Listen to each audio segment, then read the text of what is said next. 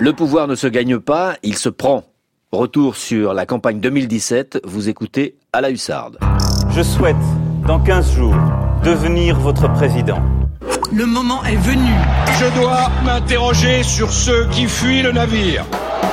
J'ai échoué à déjouer le désastre qui s'annonçait depuis plusieurs années. Du bleu au bleu marine, Nicolas Dupont-Aignan annonce qu'il soutient la candidate Front National. Après tout, personne n'est obligé. 66% contre 34 pour le FN, Emmanuel Macron, 39 ans, le plus jeune président de l'histoire. En marche, c'est nous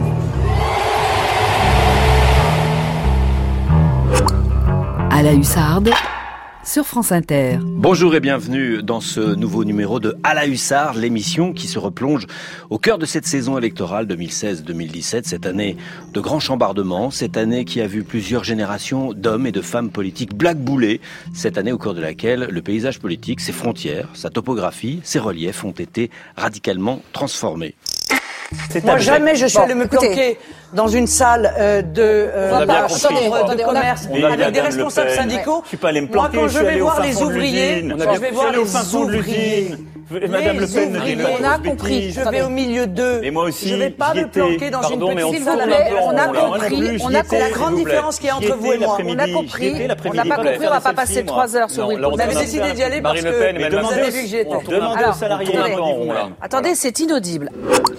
Je crois que nous avons compris le thème de notre émission. hein, Tout le monde a bien compris le débat de l'entre-deux tours euh, entre les finalistes Marine Le Pen et Emmanuel Macron. Un débat à l'image de ce que l'on vient d'entendre, assez brutal, hein, un duel de l'entre-deux tours inédit qui oppose une candidate d'extrême droite. Rappelons qu'en en 2002, Jacques Chirac avait refusé de débattre avec Jean-Marie Le Pen, à un candidat novice en politique, un, euh, en passe de devenir euh, président à 39 ans, ministre deux ans, mais jamais élu nulle part. Et pour animer ce débat, enfin pour tenter de cadrer un peu les choses, deux journalistes, Nathalie Saint-Cric de France 2 et Christophe Jacubizine.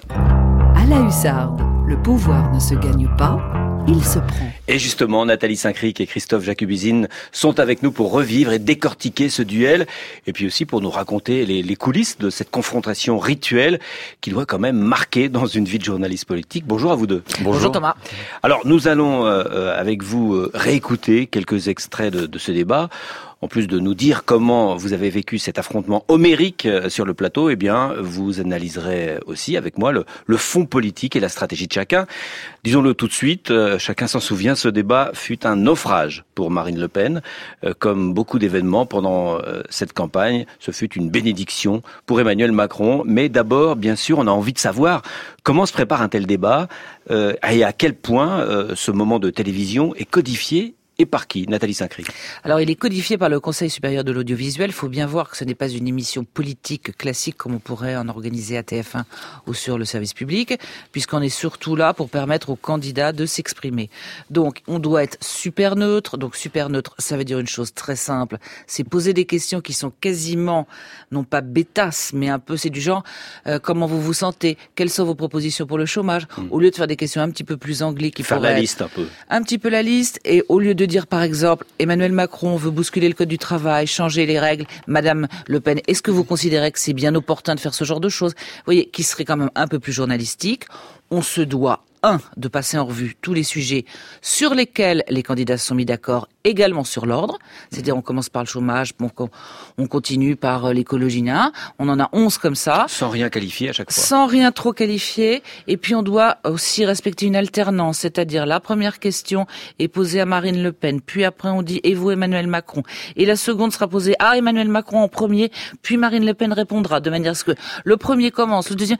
Bon, bref, c'est une espèce de non pas d'enfer, Christophe le racontera, mais c'est tellement codifié que, si vous voulez, on est un peu des passeurs de plats. Deuxièmement, Ah, on va le voir. des On- on- chronométreurs. On va le voir. Et tout ça a été fait en dehors de nous avant, entre les directions des chaînes, les représentants des candidats avec le CSA. Dans toute la cuisine préalable, on n'y assiste pas. Nous, on a simplement le déroulé que nous devons suivre. Alors Christophe Jacubizine, vous pouvez quand même nous raconter un petit peu la cuisine préalable. Oui, ju- juste pour compléter ce que vient de dire Nathalie, en fait, Nathalie et moi, on a découvert ce soir-là le métier de speakerine, euh, puisque c'est c'est la, la mission qui nous est assignée, mais en même temps, on l'assume, c'est-à-dire que, effectivement, comme dit Nathalie, c'est très codifié pour deux raisons. D'abord parce qu'il ne faut pas euh, qu'on soit soupçonné de, de, ne pas être neutre. Le, le, c'est comme le dernier débat. Il, il, il, enfin voilà, il oppose les deux finalistes d'une présidentielle euh, euh dans laquelle ont voté plus de 80% des Français. À ce moment-là, le journaliste politique doit se taire et doit oui. permettre euh, au, au, débat d'être organisé de la manière la plus neutre possible. On vous sent que... déjà un petit peu sur la défensive, non, un petit peu. Bah oui, parce vous que... aviez l'impression d'être un dîner de cons, les deux, les deux. Bah, C'était nous les cons alors. Oui, oui, un peu. Non, oui, non, mais certainement. Attends, il a raison. C'est vrai que les gens nous interpellent moi encore dans la rue tous les jours quasiment en me disant c'était pas trop dur. Bon, c'est vrai. L'autre chose, c'est que si vous voulez, par exemple, on avait trouvé, je me souviens plus, hein, parce que c'était il y a quelques temps, genre, on avait trouvé une première question qu'on avait jugée à peu près créative. Créative, c'est un peu original. Et puis finalement, on nous a dit, bah non, vous allez commencer par dans quel état d'esprit êtes-vous? Oui, donc on dit bah voilà, donc quel était l'esprit d'être vous, qui était d'ailleurs la question posée par euh, David Pujadas et Laurence Ferrari euh, cinq ans avant, et qui était également sûr. la question posée cinq ans avant. Donc ça veut dire pendant 200 ans, on va dire dans quel état d'esprit êtes-vous? Mais jusqu'où c'est négocié? Est-ce que les, les, éclairages, bon, les thèmes abordés, vous l'avez dit, les éclairages, les plans de coupe. Alors les plans de coupe, on va expliquer parce que c'est un terme un peu technique. Quand quelqu'un parle, est-ce qu'on montre la réaction de l'autre? Est-ce qu'on est-ce qu'on fait un plan de coupe? Est-ce qu'on montre la réaction des journalistes? Est-ce que la réalisation est un peu créative? Jusqu'à présent, c'était interdit dans un débat présidentiel les plans de coupe, c'est-à-dire que quand un candidat parlait, on ne voyait que lui à l'image. On a euh, les directions d'information des deux chaînes. On négociait jusqu'au dernier moment la possibilité, pour une fois, pour la première fois, de faire des plans de coupe. Et ça a été arraché à la ah oui. dernière minute, à la dernière journée d'ailleurs. Et donc c'est vrai que ce débat était quand même visuellement plus agréable à regarder parce qu'on pouvait voir les réactions de l'adversaire quand l'autre parlait. Mais c'était quand même très encadré. Il faut expliquer que dans le cas régie, il y a le réalisateur, mais il y a aussi deux co-réalisateurs de chaque candidat. C'est ça la règle oui, Journalistiquement, c'est compliqué. Alors voilà, et donc du coup, qui vont dire non, non, mais là le plan de coup, vous en avez déjà fait un il y a une minute, on en, fait, on en refait pas. Donc et ça s'est passé comme ça. Ils étaient interventionnistes. Ah, bien sûr, bien sûr, ils étaient interventionnistes. Oui. Mais ouais. tout est tout est codifié. La, la, la table l'espace qui est entre les deux candidats, la hauteur de la chaise, est-ce que c'est une chaise, une chaise, est-ce que c'est un fauteuil, la lumière, le maquillage, la, lumière, la température. Le, la température. Il y a eu ce fameuse histoire entre Ségolène Royal et Sarkozy sur la température, où Ségolène Royal voulait qu'il fasse chaud pour que Nicolas Sarkozy transpire et que Nicolas transpirant, il ait l'air énervé et que Nicolas Sarkozy s'est pas fait prendre au truc, donc on a négocié 19. Il y a la lumière, il y a l'interdiction de record maquillage, c'est-à-dire ce truc, c'est pendant deux heures et quart dans une bulle, personne ne doit rentrer sur le plateau, y compris la visite du plateau avant. Tout est organisé, codifié, de manière à laisser une, enfin, conserver une égalité absolue de traitement entre les deux. Alors, le plus simple, je, je crois, c'est que l'on procède par extrait et par ordre chronologique. Hein. Nous avons, euh, avec Christophe Barrère et, et Stéphane Ronxin, réécouté tout le débat et nous l'avons saucissonné. On commence par le début, bien sûr, parce que dès l'attaque, eh bien, c'est l'affrontement. Quel est votre état d'esprit? C'est donc à vous, Marine Le Pen. Somme toute, euh, les Français ont aussi pu voir euh, le vrai Macron hein, dans euh, ce second tour. La bienveillance a fait place à la médisance. La stratégie marketing a été reprise en main par la machine du PS. Et puis, le sourire étudié se transforme en rictus au fur et à mesure des meetings. L'enfant chéri du système et des élites, en réalité, a tombé le masque, Monsieur Macron. Voilà, c'est bien. C'est donc à vous, Emmanuel Macron, de nous donner votre état d'esprit à quelques jours du scrutin. Bah écoutez, vous avez démontré que vous n'êtes en tout cas pas la candidate de l'esprit de finesse, de la volonté d'un débat démocratique équilibré, ouvert. Merci pour cette belle démonstration que vous venez de faire, Madame Le Pen. Je ne m'attendais pas à autre chose. Moi, je ne vais pas vous dire que vous êtes la véritable héritière, non seulement d'un nom, d'un parti politique, du parti politique de l'extrême droite française, de tout un système qui prospère sur la colère des Français depuis tant et tant d'années. Bon, il lâche tout, il lâche tout d'un coup. Hein. Là, c'est pas comme dans les précédents euh, débats de la sorte où euh, mmh. chacun euh, pensait qu'il pouvait être président et donc euh, essayer d'avoir tout de suite la stature. Là, non. Ça désingue dès le départ. Bah, Marine Le Pen concentre, fait un concentré de tout ce qu'elle a dit dans toute la campagne, et elle fait une espèce de tirade qui est interminable, enfin que nous nous trouvons interminable et surtout assez comment dire, assez confuse et, d'une violence extrême en, en, en, agrégeant toutes les thématiques.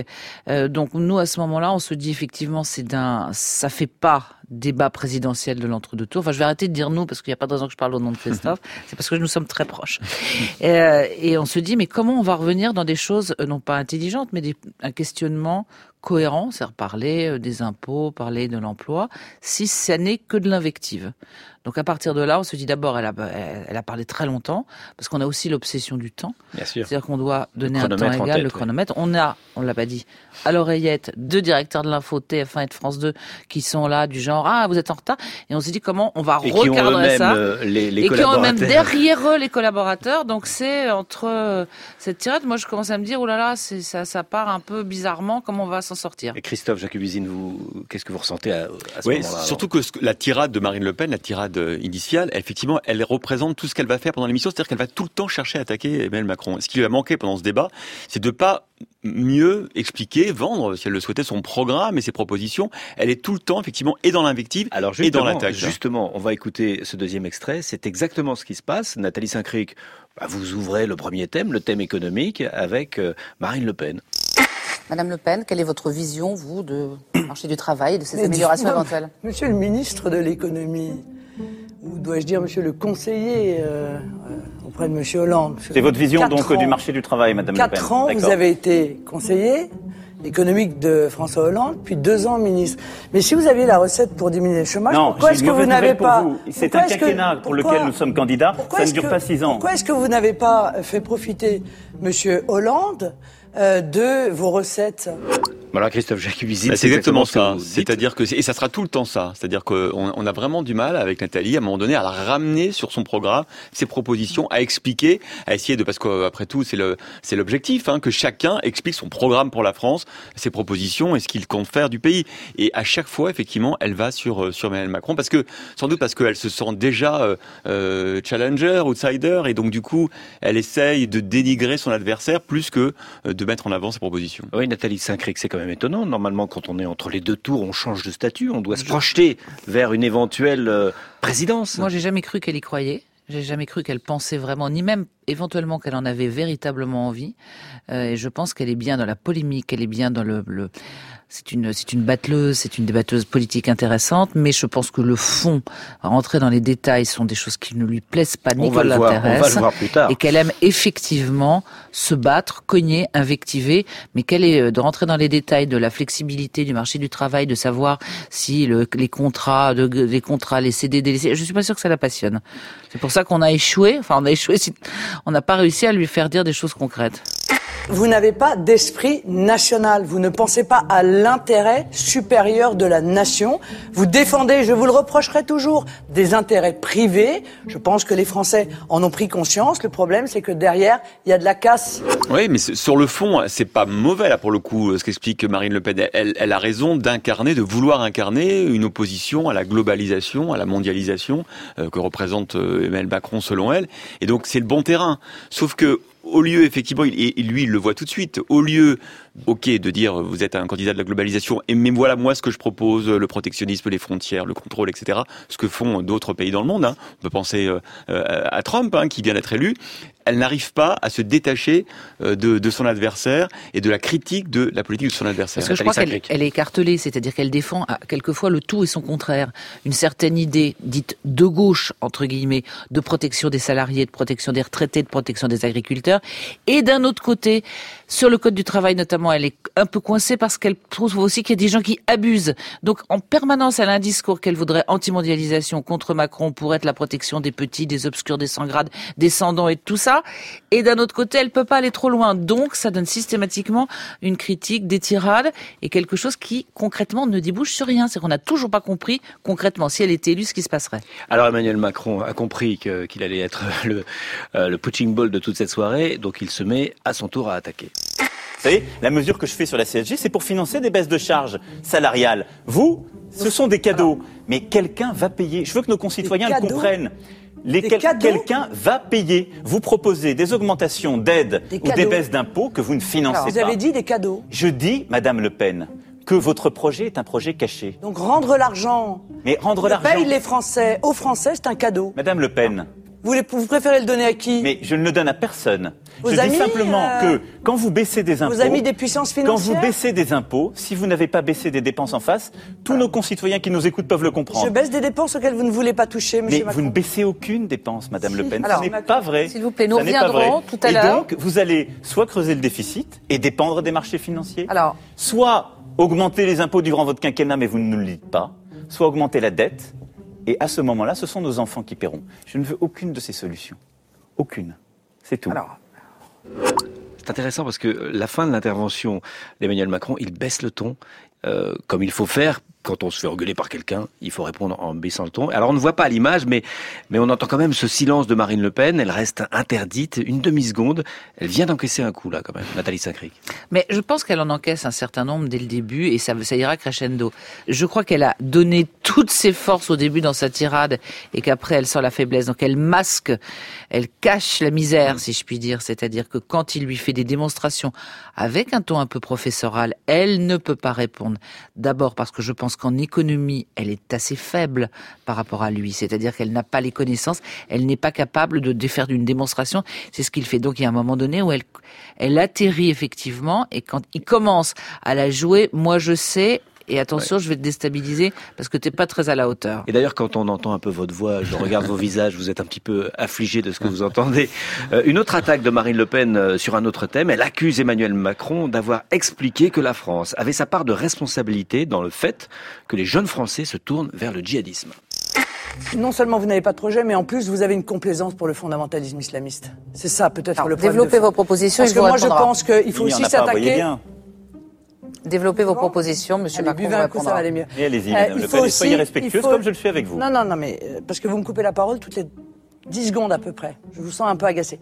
Euh, je pense qu'il faut s'attaquer à la racine du mal. La racine du mal, c'est le développement exponentiel du fondamentalisme islamiste sur notre territoire.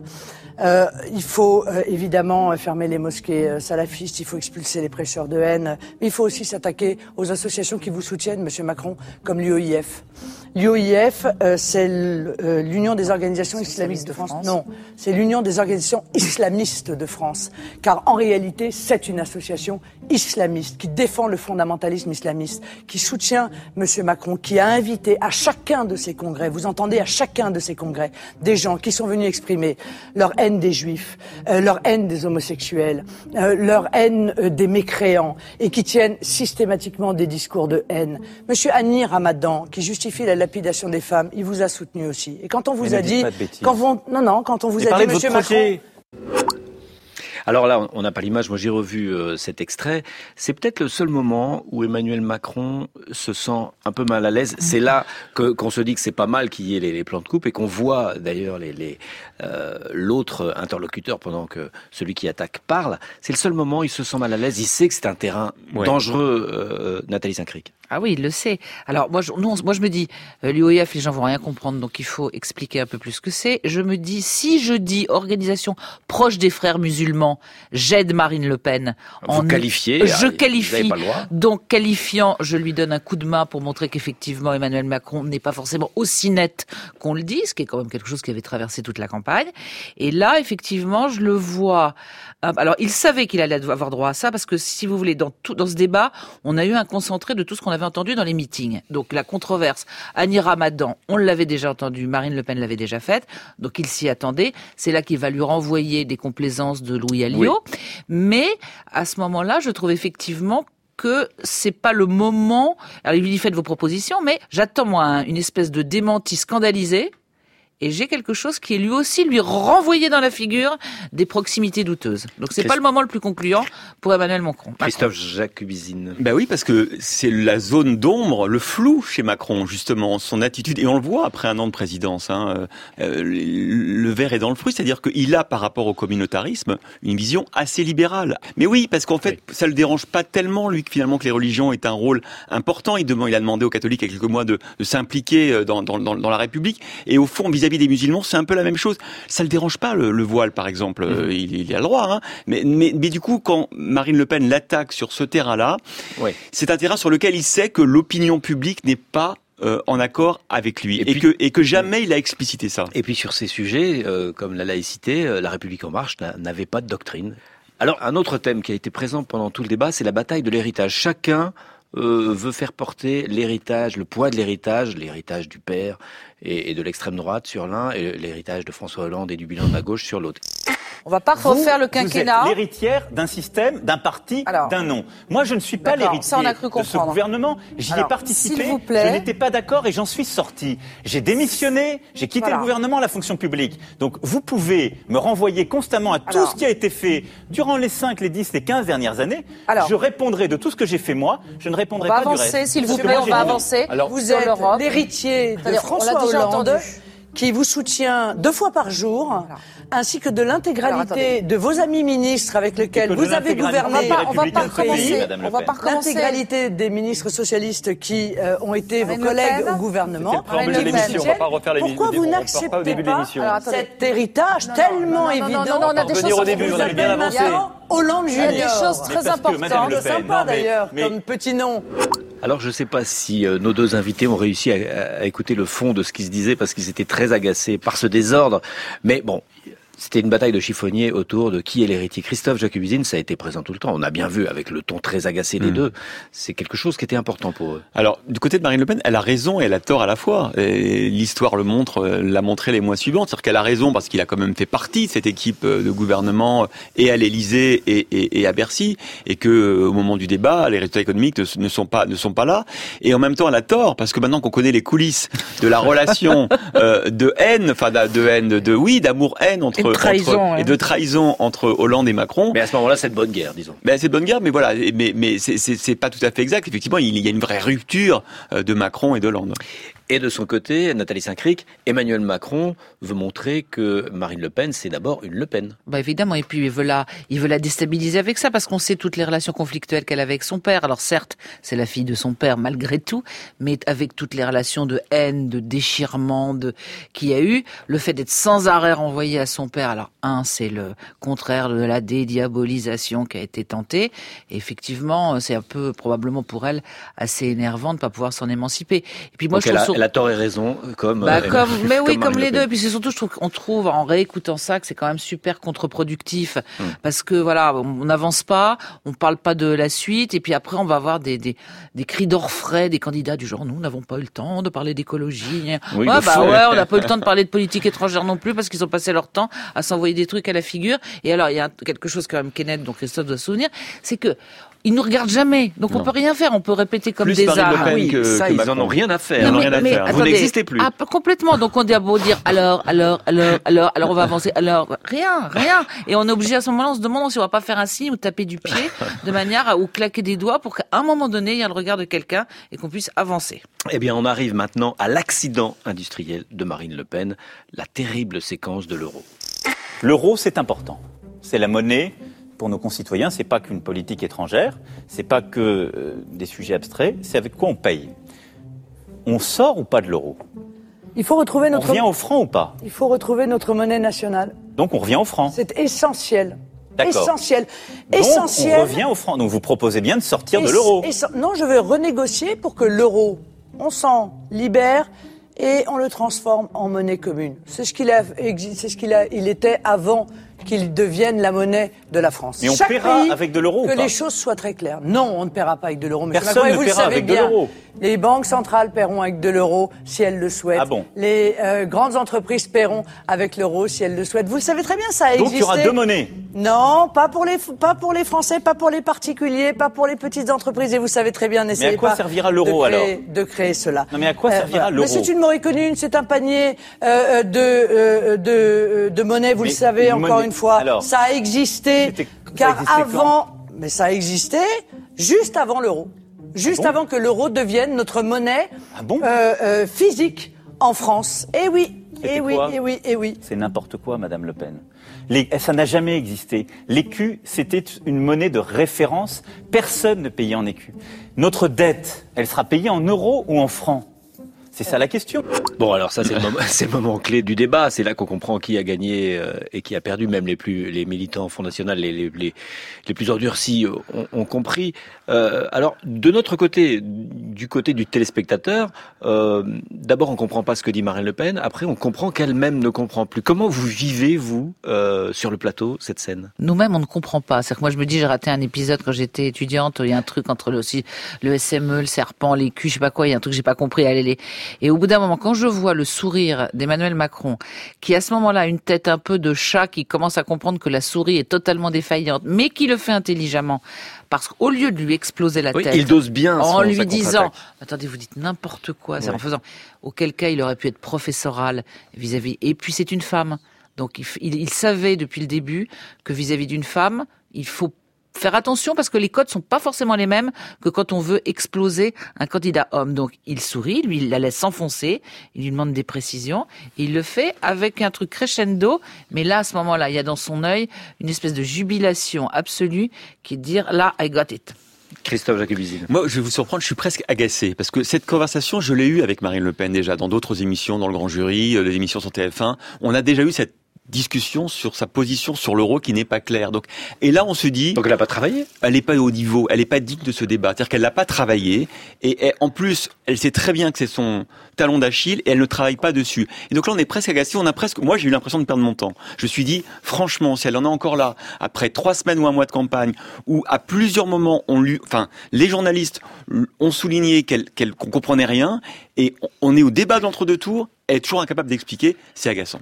Et puis il y a quelque chose de, de frappant. Vous, vous voyez que Nathalie Saint-Cric, vous voyez qu'ils ne se sont pas préparés de la même façon. Bah écoutez, quand Emmanuel Macron arrive, il a, il là, je ne sais plus si c'est trois ou quatre feuilles de papier A4 avec euh, six phrases, c'est-à-dire probablement ou des punchlines ou des éléments de langage ou des, des points essentiels. C'est posé, c'est propre, c'est clair et tout.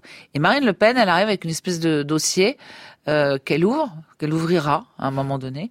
Et puis il y a des fiches avec des coupures de journaux jaunis ou pas, mais l'espèce de comment dire le, le truc du mauvais étudiant. On se croirait dans dans le Père Noël est une ordure sur le plan de l'organisation du dossier. Donc on sent. Alors on d'ailleurs il s'en saisit. Il dit mais, vous êtes trompé dans mais vos évidemment. Mais d'ailleurs elle, se trompe. Elle se trompe cherche, de société. Elle cherche parfois des et articles. puis elle cherche ces trucs.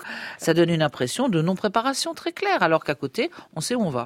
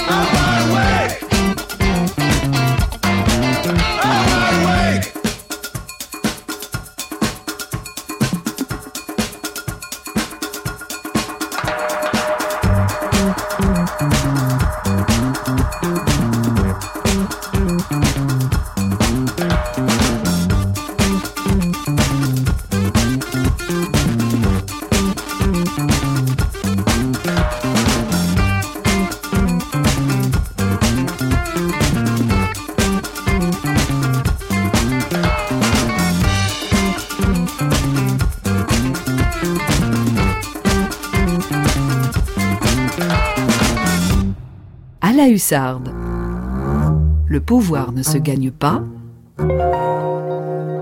il se prend. Et nous sommes toujours avec Christophe Jacubizine de TF1 et Nathalie Saint-Cric de France 2 qui ont tenté de conduire le débat de l'entre-deux tours entre Marine Le Pen et Emmanuel Macron. Maintenant, euh, je voudrais vous faire écouter euh, l'extrait suivant. Euh, Emmanuel Macron évite un piège. La France, ça n'est pas un pays fermé. C'est un pays qui est dans l'Europe et dans le monde. La question, ça n'est pas l'esprit de défaite que vous voulez. Vous êtes le candidat de l'ouverture, en fait. Non, je suis le candidat d'une France forte dans une Europe qui protège. Voilà, Marine Le Pen dit vous êtes le candidat de l'ouverture, et il dit non, parce qu'il y, a, il y, a, il y avait un débat qu'elle euh, qu'elle voulait, c'était ce débat ouvert-fermé, un clivage que Emmanuel Macron a, a entretenu pendant toute la campagne, ouvert-fermé. Et elle avait des réponses là-dessus. Elle avait, elle, s'était préparée parce que l'ouverture, ça fait peur. Et Emmanuel Macron y avait pensé. Il ne s'est pas laissé avoir. Ça, c'est stratégiquement, je trouve assez intéressant. Oui, enfin, sauf qu'il dit une France forte dans une Europe qui protège, il faut encore qu'il le démontre. Ça, pour le coup. Ah non, mais qu'il y ait des phrases creuses, ça, ça on, en a, on en a vu chez Emmanuel Macron autant que chez Marine Le Pen. Mais euh, dans un débat, c'est vrai, dans, un, dans, une confrontation, ce qui est important souvent, c'est d'imposer euh, le clivage, mmh. d'imposer euh, euh, le pour et le contre euh, selon sa convenance. Mmh. Et, et, chacun y, essaye de le faire. Et Marine il Le Pen de fermer la porte, effectivement. Il ferme la porte. Mais je voulais qu'il avait tout préparé. J'en ai rediscuté un petit peu après avec un certain nombre de ses conseillers. C'est-à-dire qu'il savait les maillons faibles non pas faible dans l'absolu, mais faible vis-à-vis de l'opinion. C'est-à-dire effectivement la France ouverte, voilà, l'élite mondialisée, le, président des riches, euh, avant même qu'il soit président, c'est-à-dire vous, vous êtes avec ceux qui ont tout, vous, ne comprenez pas la nation, vous ne comprenez pas l'âme française, et tout ça, il y avait une, parade. Il, il, faisait ça avec un peu comme un dossier d'avocat. Et c'est vrai que sur certains sujets, c'était un peu moins convaincant. Autre moment fort, moment très violent même, inédit, la séquence fake news. Le parti des affaires, Nous ça n'est pas le mien, c'est le vôtre. Le parti qui ne va pas devant les juges, c'est le oui. vôtre, pas le mien. Le parti des le affaires, c'est le mien. Des... Oui. Soyez, soyez. Oui, c'est la réalité. Attention à ce que vous dites, Monsieur C'est la réalité, Macron. Madame Le Pen. J'espère qu'on n'apprendra rien dans les quelques jours ou quelques semaines. Euh, parce que oh, vous, vous donnez savez, des leçons. Oh, vous savez, vous donnez beaucoup des leçons, ont bien cherché, personne y compris vos amis. Beaucoup ont dit, a dit du mal. C'est bon? Vous vous remettez quand les juges ne vous arrangent pas, vous dites qu'ils ne sont pas honnêtes. L'institution judiciaire, elle est forte dans notre pays. Mais oui, Madame Le Pen, ne plaisantez pas avec ça. L'institution judiciaire. J'espère qu'on n'apprendra pas serons, Madame que le vous Pen. avez un compte offshore aux Bahamas ou je sais pas, j'en sais rien. Non, Madame moi. Le Pen, non, parce que ça, c'est de la diffamation. Alors, Christophe Jacques-Cuisine, euh, là, vous entendez une information, vous êtes journaliste, vous entendez ça, un compte aux Bahamas. Qu'est-ce que c'est que ça? Vous dites quoi? Alors c'est quelque chose qui va être nourri pendant la campagne. C'est effectivement, on apprendra euh, plus tard que c'est sans doute euh, un coup des Russes, si on peut dire, hein, d'avoir euh, fait filtrer de faux listings. et, et, là, là c'est compliqué. Vous êtes journaliste et vous n'avez pas le droit de qualifier ni, ni, de poser plus de questions. Et vous êtes devant Mais la rumeur l'interrogation. existe. Il y, a, il y, a, eu, moi je me souviens d'une conversation trois jours avant ce débat avec un des conseillers d'Emmanuel de, de, Macron, Sylvain Faure, hein, qui me dit il y a une saloperie qui est en circulation, ils sont en train de monter en puissance là-dessus. Effectivement, je suis dans les rédactions, je sais pas si, si, si vous, oui, Thomas, a, vous, mais alors je sais plus si c'est, je sais pas si c'est les Bahamas en fait. ou les îles Vierges. Enfin, ouais. il y a un truc énorme qui va faire exploser la candidature Macron. Tout le monde Après, essaie de savoir ce que c'est. Exactement. Ouais. Après, on se demande, enfin moi je me demande si elle va avoir le culot. Mmh de balancer quelque chose comme ça, alors que manifestement, et chez Macron et partout, on dit c'est totalement faux, il n'y a aucune preuve, il n'y a rien, c'est fondé, c'est fondé sur rien du tout. Oui, mais si elle a le culot de balancer quelque chose comme ça, vous pouvez vous dire peut-être qu'elle a plus d'informations que nous, surtout qu'elle a été voir M. Poutine quelques, quelques temps avant. Non, et puis après, on peut pas euh, aller plus loin là-dessus. On doit le laisser répondre lui. Euh... Enfin, ça montre que tout est permis maintenant. Ça, ça, ne, ça ne ressemble ah oui, bah pas alors, au débat d'avant. Ça, ça, ça, montre surtout que le, le, conditionnel, qui est une épouvante, je veux dire, surtout dans un débat, euh, c'est éventuellement possible en presse écrite en disant des rumeurs qui indiqueraient que, mais vous pouvez pas dire euh, vous auriez, vous avez peut-être violé quelqu'un. On dirait, on dit que peut-être vous auriez. C'est là, c'est, c'est quelque chose et puis qui évidemment, est, on a envie de poser, on a, on a envie d'en savoir plus, euh, Nathalie et moi, mais on va pas, on va pas on faire. va pas dire Emmanuel Macron, voilà. répondez. Alors, oui. vous n'avez pas de compte. Oui.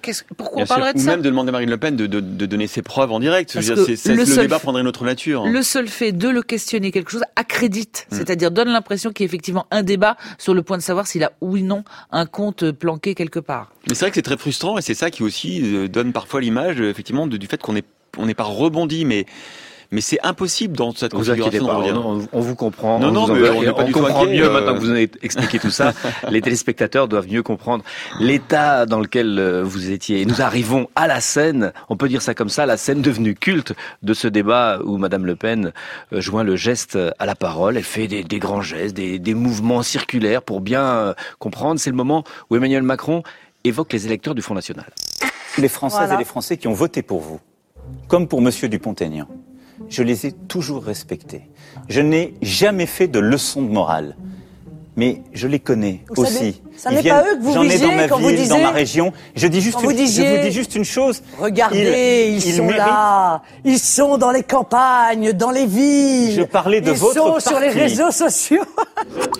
Là, Bon, on en est dans une autre dimension. Christophe Jacubizine. bah, là, c'est bizarre parce qu'en fait, il y a, on entend même, même, même sans l'image, on voit qu'il y a un basculement. Elle, elle, elle bascule, de, je sais pas de quel côté euh, de la force, mais on la perd. En fait, on la perd. euh, c'est nerveux. Non, mais c'est vrai. moi, Vous ressens sur le plateau aussi Ah oui, oui. Alors attendez, en plus elle se tourne. Moi dans mon souvenir, peut-être que mon souvenir est confus, mais dans mon souvenir, elle ne le regarde plus, Emmanuel Macron.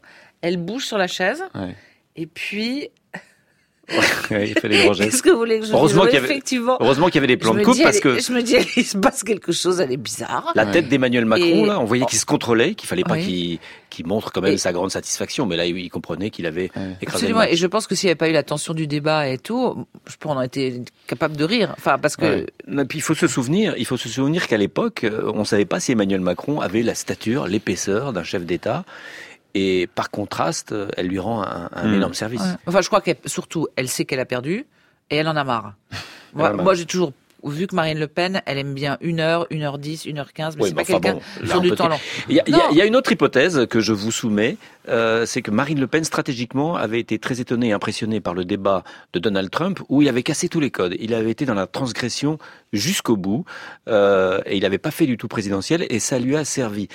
Et elle a voulu peut-être, euh, c'est un peu ce qu'on m'a dit au Front National, elle a voulu, euh, elle a voulu faire ça aussi. Sauf que c'est une, une erreur d'analyse politique parce que le petit blanc américain déteste Washington et déteste l'État, et, et alors que l'électeur du Front National, il déteste peut-être Paris et ceux qui sont au pouvoir, mais il ne déteste pas du tout l'État. Il le veut fort et, et il lui réclame beaucoup de choses. Donc ça, c'est une erreur stratégique, je pense. Euh, bon, alors la carte blanche, euh, on va pas l'écouter parce que je crois qu'on a, on est, on est un peu gavé là, on a tout ce qu'il faut. Euh, Mais Marine Le Pen euh, avait demandé euh, cette carte blanche, je crois, et euh, j'ai demandé à Florian Philippot de nous expliquer ce qui s'était passé, euh, comment il avait ressenti cette carte blanche. Il faut rappeler que ce que, ce que c'est que le principe d'une carte blanche, chacun a une ou deux minutes et répond sur le fond à un de ses projets auquel il tient, quelque chose de fond. Ah, C'est un moment où on essaye d'a- d'avoir une stature présidentielle et d'être positif. Nous avions négocié avec le CSA et l'équipe Macron qui était OK que pour la première fois, il y ait une carte blanche dans ce débat de second tour. C'est-à-dire que ce sont les candidats qui ont le droit de choisir un sujet. Ça n'existait pas. Euh, c'est nous qui l'avions proposé. Macron avait accepté et le CSA aussi. Et Elle l'a consacré à la critique d'Emmanuel Macron. voilà, de alors, alors, alors, programme. voilà, c'est ça mon point intéressant, c'est que quelques heures avant, nous avions convenu que sa carte blanche serait consacrée aux petites retraites. Et moi, j'étais en éloge et je découvre en direct qu'elle répond aux journalistes euh, Ah bah non, moi je n'ai pas de carte blanche. Et s'en suivent deux minutes d'attaque, euh, de pilonnage d'Emmanuel Macron, ce qu'elle avait déjà fait pendant deux heures auparavant. Et ça, pour moi, vous voyez, c'est un point qui montre l'incompréhension totale. Comment se fait-il que, alors que nous avions décidé que ce serait les petites retraites, je rappelle que Macron a, a consacré sa carte blanche au handicap, eh bien, euh, elle ne le fasse pas finalement. Je- alors peut-être qu'elle a perdu pied, elle s'est noyée, comme elle l'a dit elle-même. D'ailleurs, je reprends son expression. Enfin, elle savait plus très bien où elle en était. Vous savez, comme euh, parfois, on passe un examen et puis un oral et puis on perd pied. Voilà, il faut souligner que cette euh, interview de, de Florian Philippot a été réalisée après son départ du Front National. Je pense pas qu'il nous aurait dit ça le lendemain de, de l'élection. Euh, Christophe Jacobizine Oui, c'est vrai que c'est c'est étonnant parce que on, on sait d'ailleurs, c'est ce qu'a fait Emmanuel Macron. Quand on a une carte blanche, on, on fait un peu de démagogie, on va sur une, une thématique, euh, enfin démagogie ou pas, mais en tout cas, on, on parle aux Français, on, on, on parle d'un sujet qu'on a à cœur. Effectivement, là, elle, elle, enfin, voilà, elle n'utilise pas sa carte blanche. Elle dézingue, elle continue. Elle, dézingue, elle continue. Parce qu'elle est, elle est meilleure et qu'elle se sent meilleure sur des sujets politiques et polémiques. Et elle a aucune envie de rentrer dans des détails, de savoir. C'est pas une technicienne. Elle sait qu'elle ne brille que dans l'invective. Mais elle aurait pu mettre un peu d'humanité. Enfin, moi, je pense qu'elle était partie ailleurs Ouais, déjà. elle là. avait Elle dans la avait déjà voiture. compris. Quelle audience, quelle audience a, a fait ce, ce débat?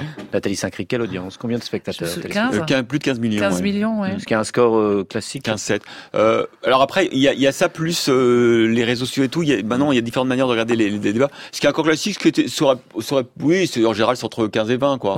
Ouais. c'est considéré Comme- quand même comme un bon Voilà, score. comme une finale de, de Coupe du Monde. Mais après, après, je n'ai pas regardé à l'époque le détail, mais les gens, le ressenti des gens qui ont regardé m'ont dit qu'ils ont trouvé que ça d'une extrême violence Oui. et qu'ils étaient obligés, s'ils étaient chez eux, d'aller voir dans le frigo pour prendre un Mm. coca en attendant, et d'autres allaient fumer une cigarette, tellement ils trouvaient que c'était Ah, c'était, on était fatigués à la fin ah du débat. voilà, Donc moi j'ai pas ressenti vous- ça comme vous. Ah bon? Non.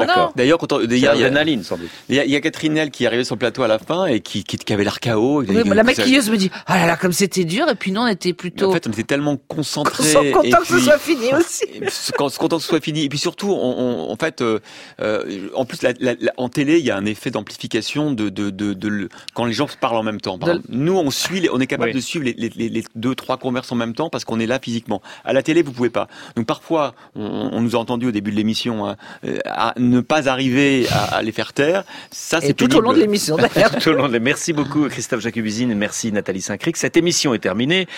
Vous pouvez la retrouver en podcast sur le site de France Inter comme les neuf euh, autres épisodes de À la Hussarde 2017. Merci d'avoir passé cette heure euh, avec nous. Imaginé par Thomas Legrand et Christophe Barrère, documenté par Martine Messonnier et ficelé par Stéphane Ronxin.